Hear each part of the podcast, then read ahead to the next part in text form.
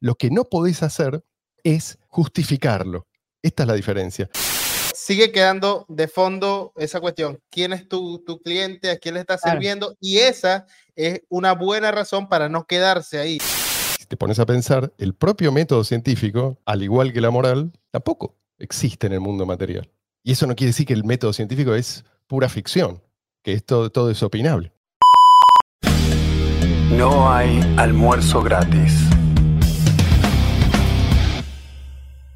Hola, hola gente, bienvenidos a No hay almuerzo gratis, la estamos pasando bomba acá, salvo por este aire acondicionado que sigue sin funcionar. Esto es un sauna, así que por favor, si alguien sabe de alguien que arregle aire acondicionado, se lo ruego, dejen ahí el comentario. Estamos aún peor que Luis.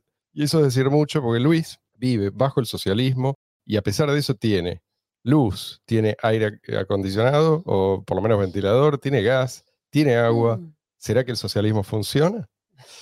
Luis, ¿cómo se explica eso? Aclaro que vinieron a arreglarlo y se volvió a romper. eh, Sí. Aclaro, porque no es que somos dejados tampoco. Bueno, hoy, hoy Mariana no va a hacer su columna. Vamos a explicar por qué, brevemente. Bueno, Ella tenía una noticia. Cuento lo que pasó, Sí. cuento lo que pasó. Tenía una noticia que estaba buenísima y cuando hoy me pongo a ver para revisarla qué sé yo, no aparece la noticia, no aparece el link por ningún lado. En las cuentas de Twitter donde, tenía yo los links no estaba, en, la- en los portales de noticias tampoco estaba. Así que bueno, evidentemente o era una fake news o no sé, a alguien le pareció inconveniente que esa noticia se sepa, pero bueno, estuvo por un tiempito online, ahora está desaparecida. Así que bueno, no voy Así que le, transmitimos al, al fan de Mariana, a la única persona que exige que cada domingo hagamos esta sección de Mariana, les pedimos disculpas. ¿sí? La semana que viene queda tranquilo que Vuelve, volvemos, vuelve. reanudamos. Hoy nos quedamos en la intimidad con la poca gente que está interesada en el futuro de la humanidad. Somos pocos, sí, es cierto, las reproducciones bajaron la semana pasada, pero no nos importa. No nos importa. Es más, lo considero, yo te digo hasta, lo considero una buena señal. Son pocos, pero son fieles. Hmm. Hay gente que está interesada. Incluso aquel que dijo, yo solamente entendí el 8%, no sé por qué, no sé cómo es que llegó a esa conclusión, el 8%. Creo que esa persona, si dijo eso, es probablemente porque vio el episodio más de una vez y dijo, bueno, 8%. Creo que estás muy cerca. Si entendiste el 8, entonces en el momento en que haces clic, rápidamente vas a entender todo lo demás. Lo, lo veo una, una vez más y ya es 10% y ya todo va a ser. Sí, su- superas la el luz. umbral y ve la luz. No, pero bueno, eh, es verdad que hay un montón de conceptos que si es la primera vez que te enfrentas sí, con ellos, es sí. verdad que no es, no es fácil y Sí, sí, acá. fueron un montón de cosas juntas. Pero además, perdón, estamos dilucidando cuestiones que Mm.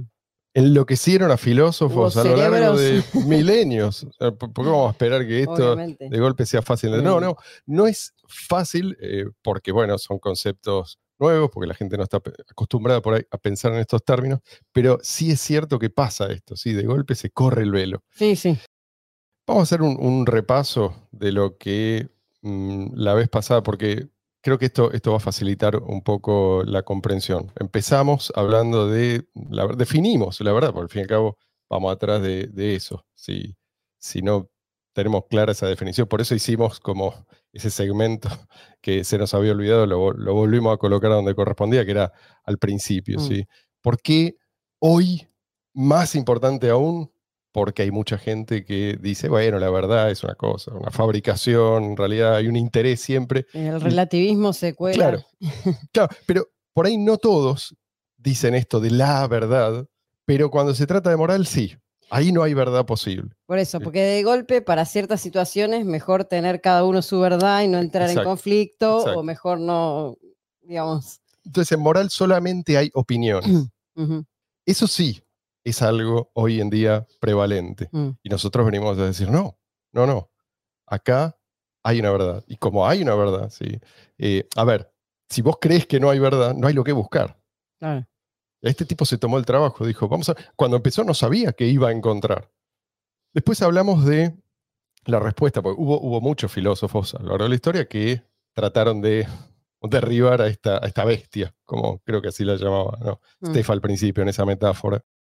Entonces, ¿cuál fue la respuesta que dio uno de los grandes, Hume, a la cuestión de la moral? Él concluyó y esta es una frase famosa de él, no se puede extraer un debe ¿sí? de un es. ¿Qué quiere decir esto? Que la respuesta moral no la vas a encontrar en el mundo material. Por más que investigues, no importa. ¿sí? O sea, uno puede concluir a partir de esto que, bueno, entonces no hay nada que investigar. Lo que viene a decir Stefan Molyneux es, a ver, en un sentido es cierto lo que dice Hume, pero eso no quiere decir que no hay respuesta. ¿sí? Que vos no puedas encontrar esa respuesta en el mundo material no significa que no hay respuesta. O sea, que la moral es siempre una ficción que le sirve a uno, le sirve a otro. ¿sí? Significa que el método científico no te alcanza.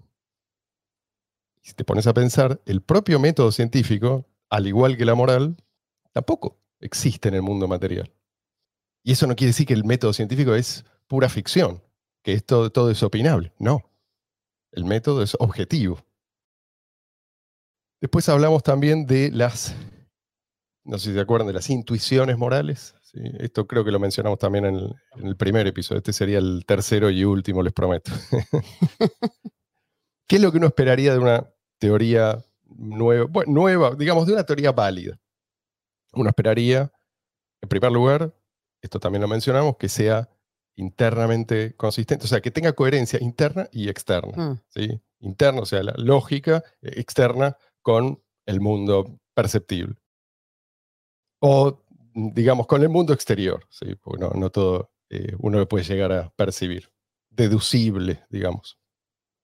Ahora, si la conclusión a la que vos llegás, a pesar de que vos como te, te parece que superó este filtro, choca de frente contra tus intuiciones morales más básicas, y bueno, lo más probable es que hayas cometido algún error. ¿Te parece? Sí, crees que no, pero conviene volver a la mesa de trabajo y ver dónde te equivocaste. No poner que las conclusiones, no, asesinar está bien, todos deben asesinar. Bueno, espera, o sea, aunque no entienda bien por qué, voy a poner un freno, no es que ya está, viste, ya entendí, eh, ahora voy a salir a difundir esto como la buena nueva. No, no es. O eh, algún error en, el, en algún paso del método. Exactamente. O sea que sí, la intuición tiene un rol, por supuesto. Pero, ¿qué pasa si convalida esas intuiciones?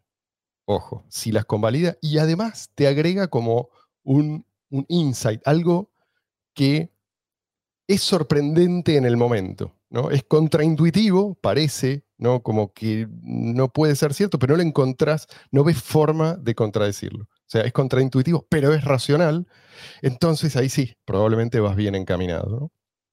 Un ejemplo de esto puede ser en física la ley de gravitación universal, ¿sí? de Newton.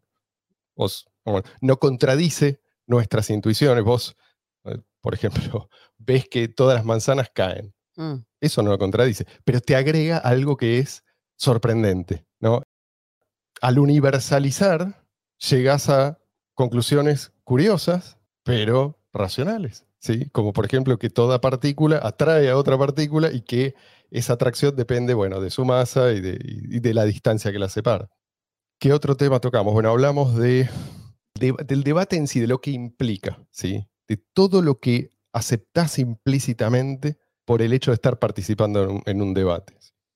Todas estas cosas que son, no quiero abundar porque ya, ya lo mencionamos y entramos en detalle la, la vez pasada, la semana pasada, pero todo lo que es autoevidente. Lo único que tenés que hacer es pensar ¿sí? en lo que estás haciendo en ese momento. ¿sí? Mm. Tenés que como mirar desde afuera esa interacción. Para mí esa fue una de las cosas que Sí. me, me gustó muchísimo cuando leí el libro y ahora repasando todo esto, eh, el tema del debate y la, de aceptar el debate, de la participación en el debate y el tema de la propiedad privada como un concepto que si vos estás participando en el debate, Lo tenés que aceptar. estás sí o sí aceptando la propiedad privada. Y ahí ya es como que a partir de eso es un... Es como que ya tenés el camino hecho sí, sí. para un Además te, montón sim- de te cosas. simplifica, o sea, te evita un montón de debates que, o, o de ramas ¿sí? argumentales que no conducen a, a ninguna Claro. parte. Sí, sí, sí. No, no, no, espera, no, no. Repasémoslo para que, Sí, que me parece que para mucha gente debe haber sido algo, algo novedoso. Yo- Mínimo. yo te diría que, a ver, yo lo, lo que le diría así a la gente, esto es importante porque de esto se deriva la validez de la propiedad privada, de la propiedad, ¿sí? el concepto de propiedad y del principio de no agresión. O sea, si vos estás hablando y debatiendo, estás dando por sentado de que ese es tu cuerpo y, Sí. de- y- y si estás aceptando a sí. un contrincante en el debate, estás aceptando que ese es su cuerpo, entonces cada uno es propietario de físicamente de sí mismo. Y a partir de, eso, ahí de eso se derivan, exacto. Y hay un montón, de... eh, y esta es, esta es una de las constataciones. Hablamos también de esto de la conducta universalmente preferible como un marco, así lo define Steph, como un marco para evaluar proposiciones morales. O sea, las proposiciones morales pueden pasar el, filtro de CUP, así lo vamos a llamar, conducta universalmente preferible. Si son válidas, lo pasan, y si no, no lo pasan, y hay que volver a revisar. Testeamos las más importantes, ¿sí? el robo, el asesinato, la violación. No las conductas en sí, esto es muy importante entenderlo, ¿sí? Sino las distintas proposiciones en relación a estas conductas. ¿sí? Vos no, no testeás en, en sí el robo, vos testeás proposiciones que plantean al robo como, O sea, Algo robar está bien, eh, claro, algo o robar está mal, Exacto. y a partir de, y utilizando bien. este método, lo pasás por ese, lo pasás, digamos, por esa procesadora y te dice esto es correcto o esto es incorrecto, lógicamente. Entonces probamos que todas estas, robo, asesinato, violación, son conductas universalmente inaceptables, ¿sí? Y, y además que no pueden ser otra cosa. Entonces probamos también si pueden ser aceptables, si pueden ser estéticamente positivas, si pueden ser estéticamente negativas o incluso neutras. No sé si nos metimos ahí, pero bueno, nada de esto cierra lógicamente. Por lo tanto, como son conductas universalmente inaceptables, pueden ser impedidas por, eh, usando la fuerza. ¿sí? Vamos, es justo tratar de evitarlas por medio del uso de la fuerza. ¿sí? Esto no quiere decir que, por supuesto, que vos podés, vos podés robar, vos podés asesinar, vos podés violar, como poder, eh, digamos, no, no es lo mismo desafiar leyes morales, no es lo mismo que desafiar ley- las leyes de la física. ¿sí? Lo que no podés hacer es justificarlo. Esta es la diferencia. No podés justificarlo sin contradecirte. O sea, no podés justificarlo sin desafiar las leyes de la lógica. Claro. Y por otro lado, si el otro se defiende, no puedes decir que el otro defendiéndose está haciendo algo que está mal. Desde ya, desde ya. Todo O sea, esto, te permite todas esas, sí. esas posturas. eh, y esto es algo que hay que destacar porque el problema de fondo, y esto lo explicamos bien la semana pasada, no es el criminal común, sino las teorías morales erróneas. Y si no entendés a qué me refiero, pregúntate, ¿a quién le tenés más miedo? ¿A un Hitler? ¿A un Stalin? ¿A un Mao? ¿A alguno de estos personas? ¿O a un delincuente común? ¿Y por qué? Bueno, porque lo peligroso es la teoría moral falsa. Quizás no es la, teoría, la propia teoría que la gente crea en esa teoría.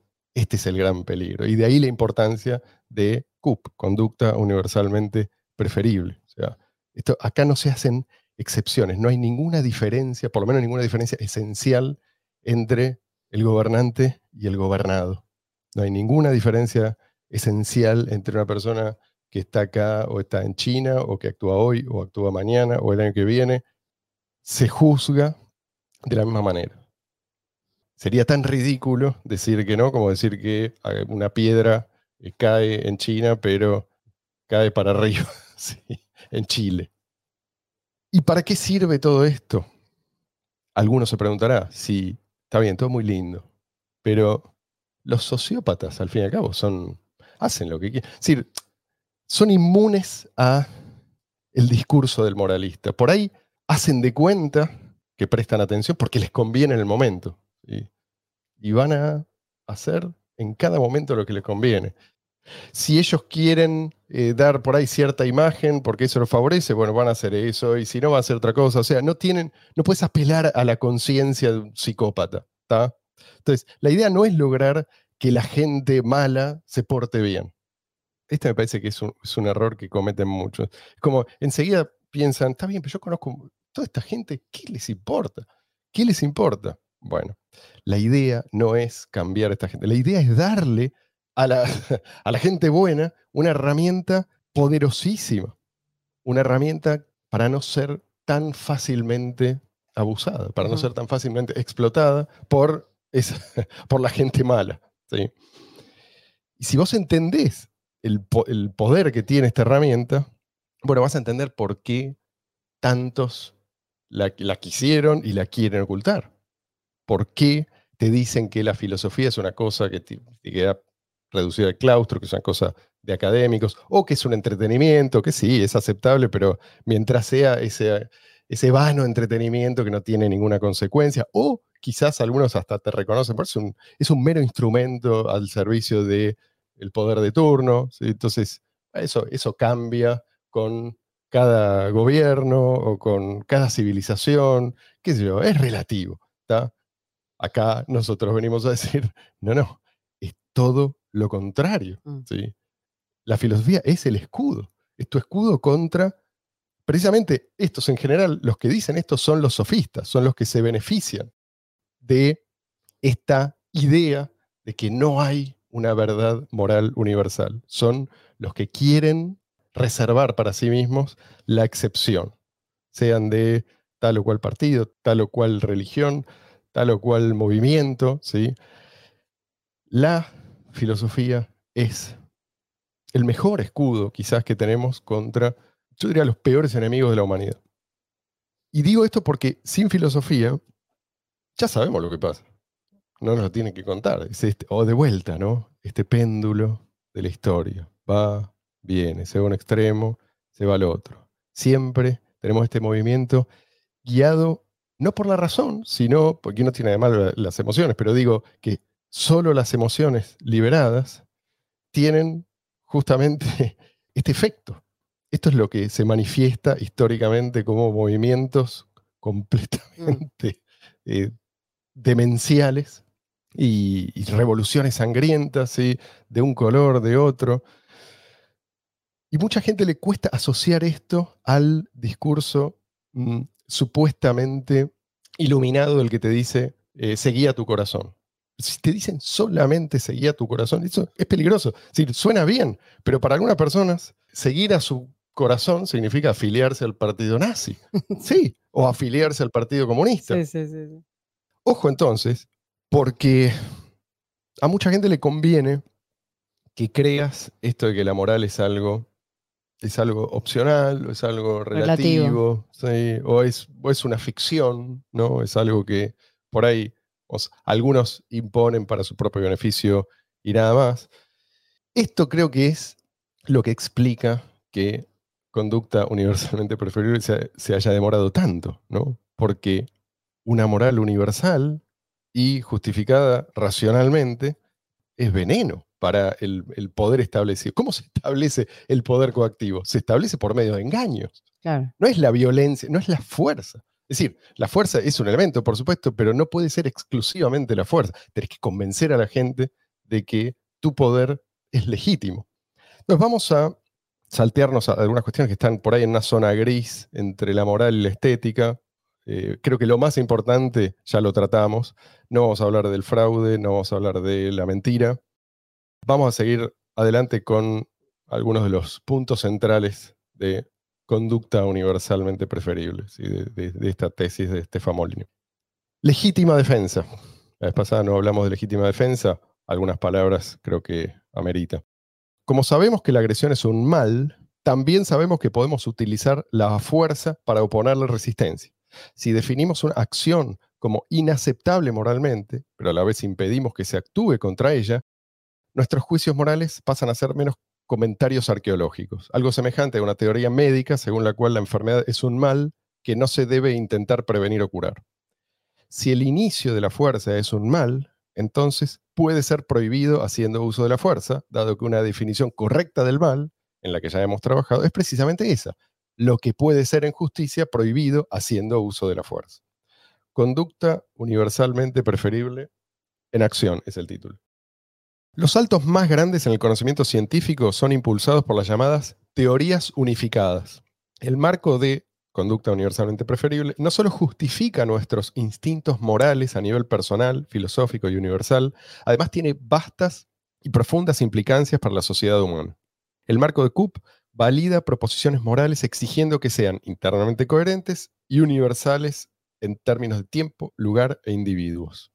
Esto significa que un hombre no puede cambiar su naturaleza moral junto con su ropa. El acto de cambiar de vestuario no modifica la naturaleza fundamental de un individuo. Por lo tanto, la validez o invalidez de un par de normas morales antagónicas no puede depender de la ropa que uno lleva puesta. Los soldados, por ejemplo, visten diferente del ciudadano medio. El ciudadano medio tiene prohibido asesinar. Los soldados, sin embargo, no solo tienen permitido asesinar, sino que son moralmente elogiados por asesinar. Tomemos otro ejemplo. Como ya hemos visto, el robo es moralmente indefendible. Lo es para todas las personas, en todas las situaciones, en todo momento y bajo cualquier circunstancia. Dado que el robo es la sustracción forzosa de la propiedad de una persona, cobrar impuestos es universalmente y siempre será un mal moral. La recaudación impositiva es por definición la sustracción de la propiedad de alguien sin su consentimiento, ya que se basa en el inicio del uso de la fuerza para despojar a un hombre de su propiedad. Lo que llamamos el gobierno no es más que otro ejemplo de este reino del revés en el que arriba es abajo, negro es blanco, la verdad es la mentira y el mal es el bien. La filosofía y la sociedad humana en general avanzará exactamente en la medida en que rechace la absurda, entre comillas pone, moral del círculo cuadrado propia de las teorías éticas, estatistas y religiosas. En el reino del revés del gobierno, secuestrar es invitar, oponerse al robo es vil egoísmo, apelar a la coacción es prueba de benevolencia, etcétera, etcétera. El reino del revés es, dice él, la guarida de la bestia. ¿sí? Y, esto es justamente lo que, no sé si recuerdan al principio cuando hablábamos de las grandes verdades, entre comillas, que no pueden contradecir a las pequeñas verdades. O sea, tu teoría, eh, por elegante que sea, si contradice a la evidencia empírica, debe ser descartada. Y pequeñas verdades también pueden ser estas eh, intuiciones nuestras, ¿no?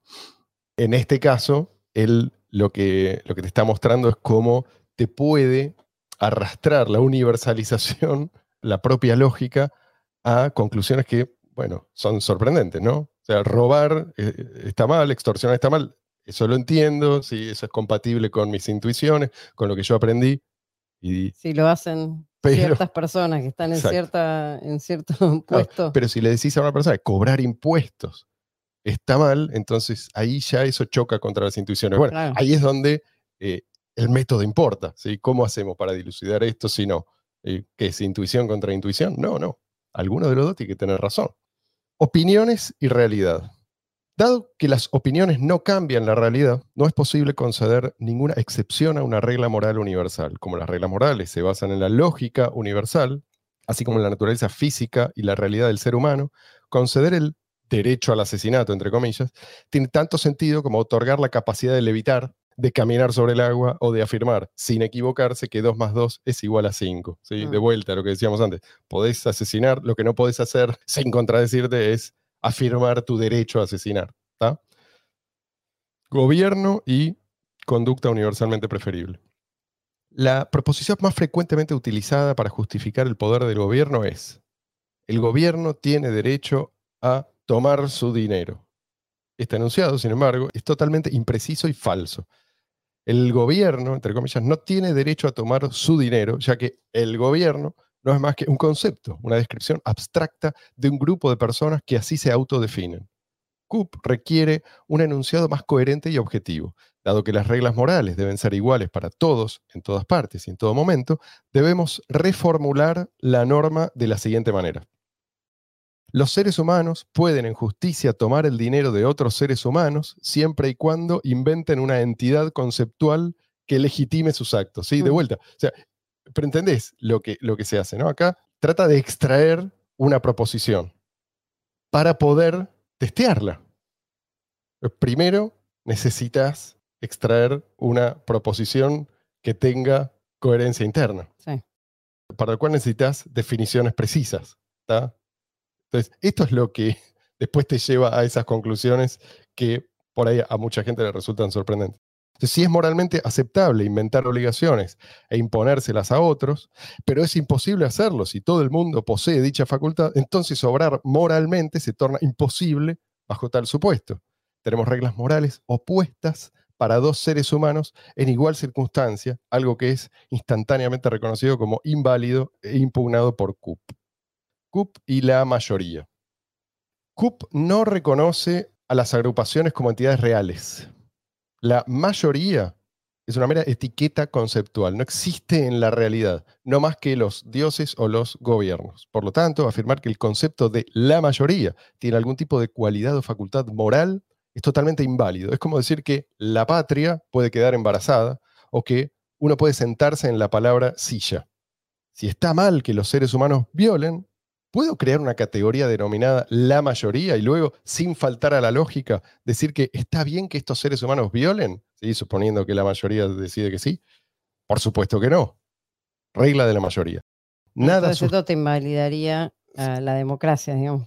Bueno, ahí vamos, ahí vamos nada sustancial ha cambiado en estas votaciones. No obstante lo cual, tenemos una serie de normas morales opuestas para los mismos hombres, algo que transgrede la CUP y por ende no es válido. Violar no puede estar bien, después mal y después nuevamente bien solo porque algunas manos bajan o suben.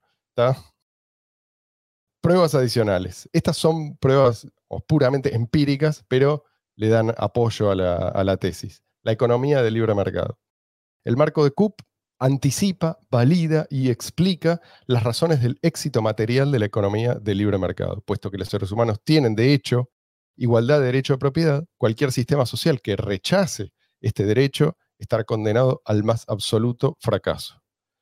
Ahí recorté muchísimo texto, ¿no? pero creo que eh, con eso es suficiente para entender el punto. El método científico. Una pregunta central que debemos responder es, ¿por qué el método científico es infinitamente superior a otros métodos, entre comillas, empleados para adquirir conocimientos, tales como el misticismo? Coop responde a esta pregunta. Cualquier método empleado para adquirir conocimientos debe ser coherente, universal e independiente de tiempo y lugar. El método científico cumple con estos requisitos, a diferencia del misticismo, que es irracional y subjetivo. Educación pública. Un principio fundamental de la economía del libre mercado es que la calidad solo puede ser el fruto de interacciones voluntarias. La coacción es ineficiente por naturaleza y siempre da como resultado algo, bienes, servicios, relaciones, etcétera, de mala calidad. Dado que las escuelas públicas se financian merced a la iniciación del uso de la fuerza, constituyen una forma de asociación compulsiva, lo cual supone un claro atropello a la libertad de asociación validada por CUP. Dado que la violencia infringe el requisito moral de evitabilidad, la posibilidad de evitar, y la falta de evitabilidad siempre engendra mala calidad, CUP nos ayuda a predecir el bajo nivel educativo que siempre acabarán ofreciendo las escuelas públicas. Sí. Sí. Es que en, cuanto a ese ejemplo de, las escuelas públicas, me pone a pensar que eh, cuando se plantean cosas como el sistema de vouchers, que está, por ejemplo, proponiendo mi ley, en lo que se intenta es medio emular eh, de, alguna forma los incentivos que daría el mercado, pero de todas formas, de fondo, siempre queda la pregunta, ¿quién es tu cliente?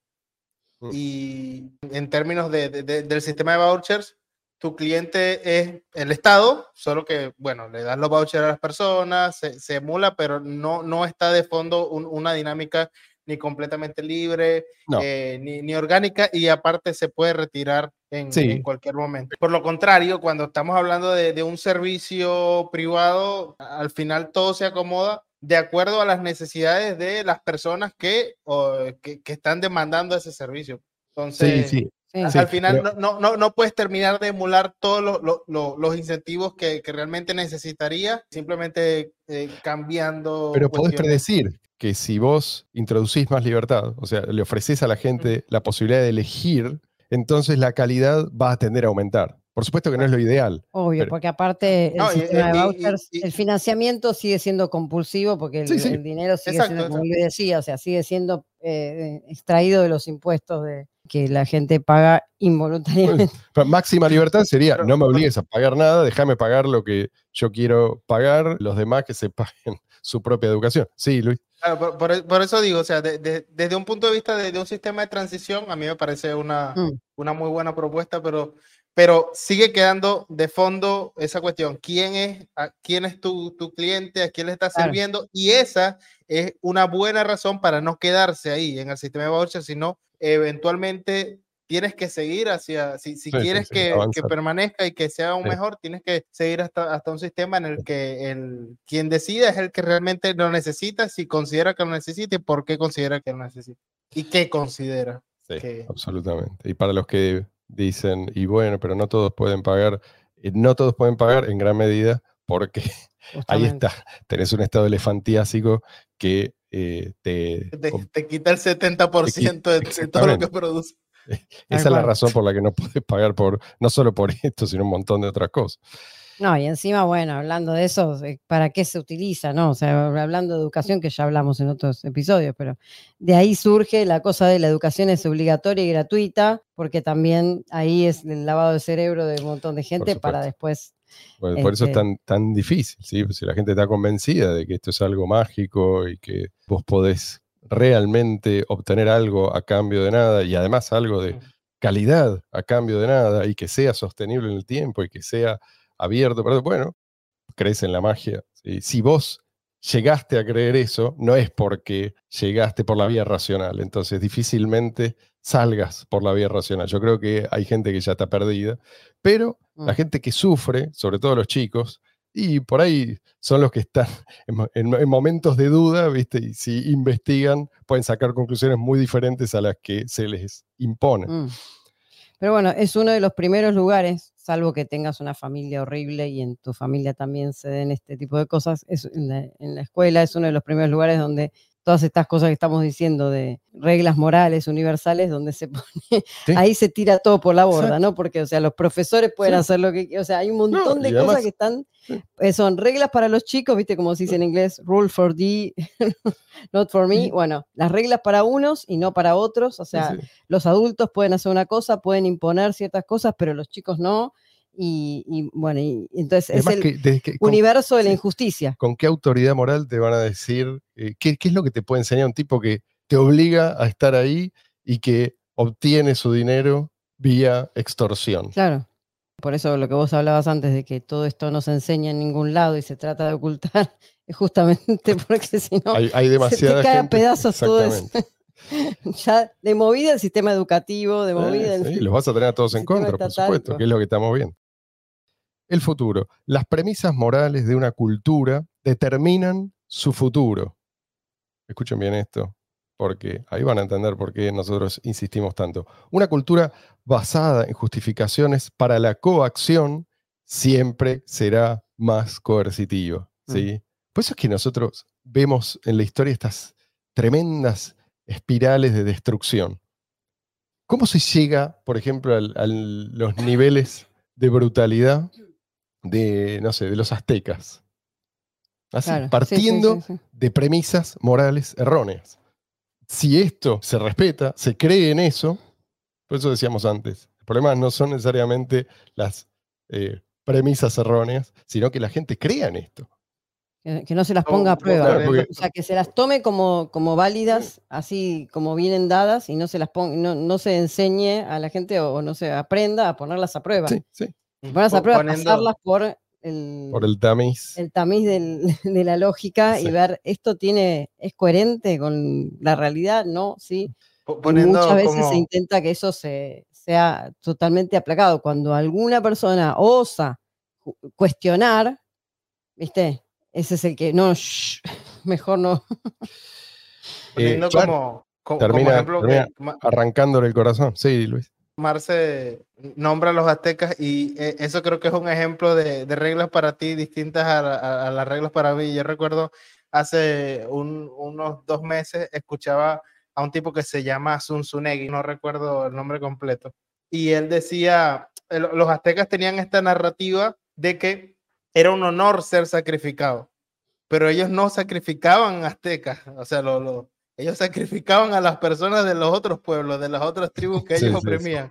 Entonces era un honor, pero no era un honor para ellos, era un honor para, La, la Eh, igual persona me parece que cuando se quedaban sin gente que sacrificar también, tampoco es que tenían problema en sacrificar a, a los propios, ¿no? Por lo menos a los menos afortunados, a, a los de las clases más bajas. Una cultura basada en la razón y la libertad siempre será menos coercitiva. Por eso, dice, es tan importante la delimitación de un marco racional para la ética. Vamos a las conclusiones. Hice un pequeño resumen acá de las conclusiones. Eh, ya estamos llegando al final de este libro. Dice, en poco tiempo hemos cubierto un amplio territorio. El desafío más imperioso de la filosofía es, indudablemente, la definición de una moral universal, objetiva y absoluta que no dependa de Dios o del Estado. Cuando nuestra definición de la moral se apoya en Dios o el Estado, la moral deja de ser universal, objetiva y absoluta. En otras palabras, ya no es moral. Si yo digo que necesito al gobierno para que proteja mi propiedad, pero el gobierno es por definición un grupo de personas que pueden violar discrecionalmente mis derechos de propiedad, quedo atrapado en una contradicción ineludible.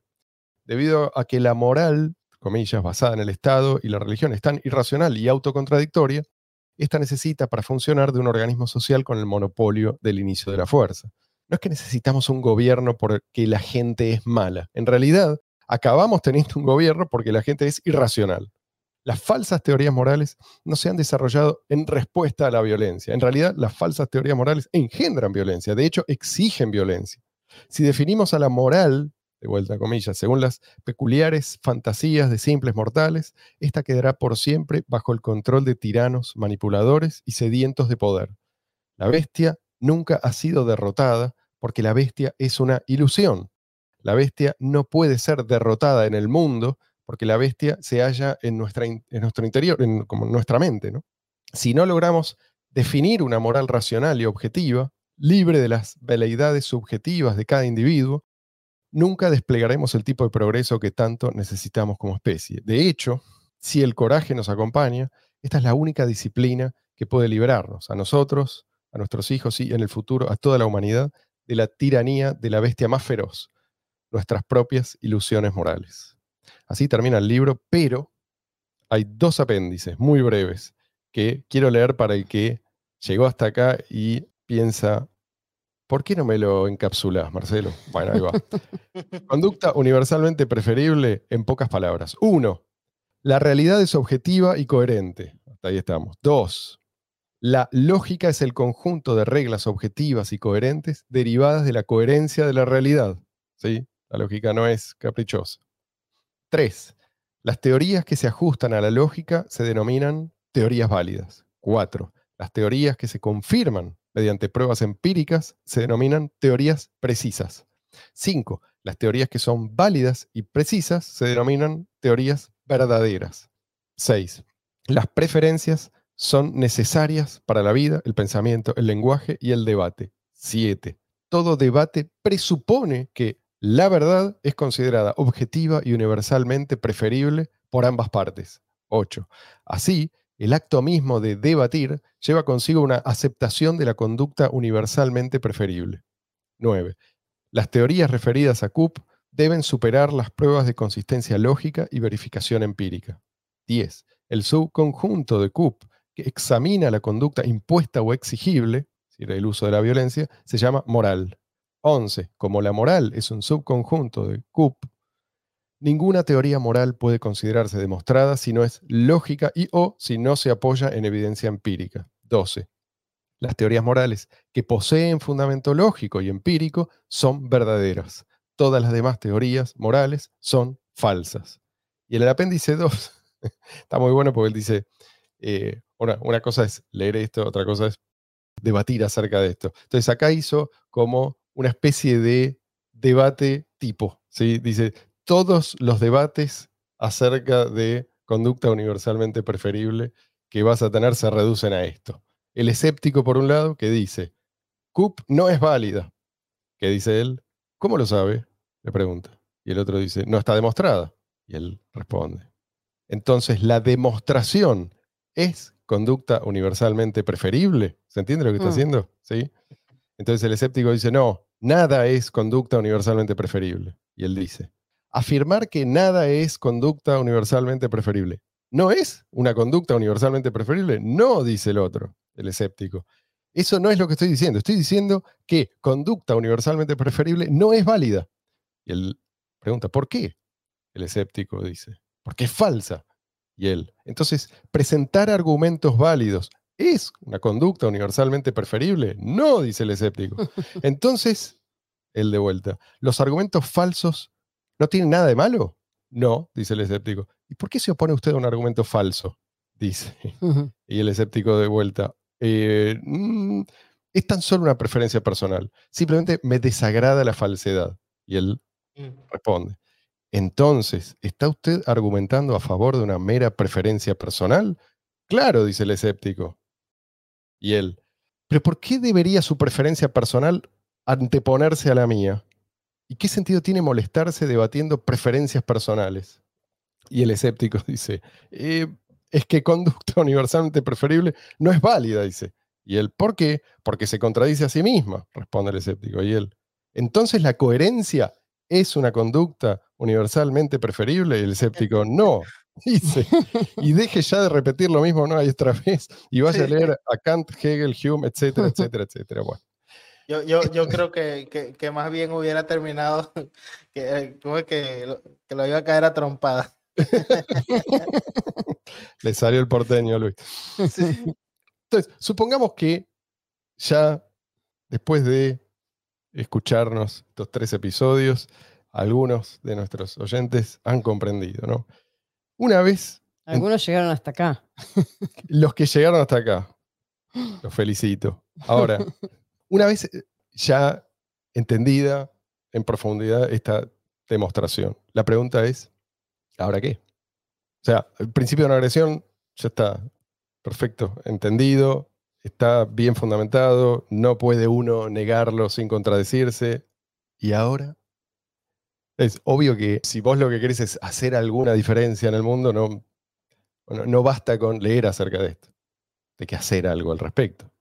Y tenés que hacerlo, porque el mundo te necesita. Mira a tu alrededor. nosotros hablamos de los aztecas, pero vamos, si hay una diferencia con respecto a los aztecas, no es una diferencia que se debe a que hemos comprendido ¿sí?